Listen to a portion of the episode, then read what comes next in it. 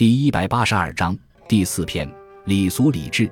古人怎样庆祝婴儿满月？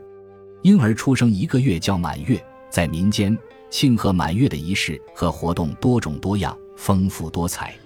其中，喝满月酒和剃满月头是延续至今最为重要的。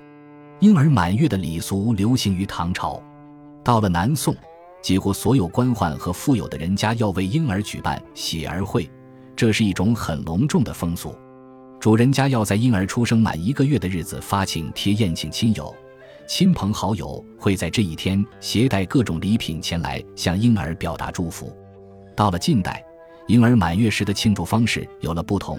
满月时，外婆要为婴儿准备一份丰盛的礼物，包括面条、粽子、馒头和一只活鸡，有的还会送婴儿用的帽、鞋、袜、衣服等，俗称拿满月。中午时分，亲朋好友聚在一起，觥筹交错，祝福声此起彼伏。这种情景就是历代相沿的满月酒。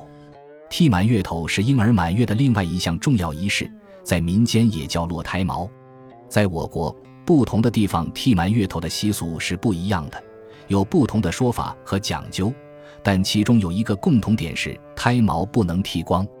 一般情况下是在头顶心或近脑门处留下一撮，俗称桃子头、桶盖头、米臀头等。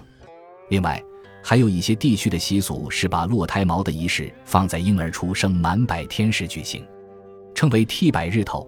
留一撮毛和郑重处理落发的习俗与剃满月头基本一致。关于珍藏剃下胎毛的意义，也有众多讲法。有些地方的风俗是将其搓成一个圆球，挂在床沿正中，意在孩子长大离家后，胎发团还挂在母亲的床上，可以永远受到母亲的护佑。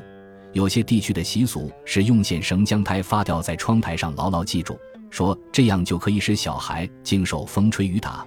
有利于小孩的成长，有的地方则是将胎发盛入金银小盒，或用彩色的线结成绦络，认为这样做可以起到辟邪的作用；还有的地方是将胎发用红布包起来，缝进小孩的背心或夹袄中，认为如此便能使小孩顺理成长。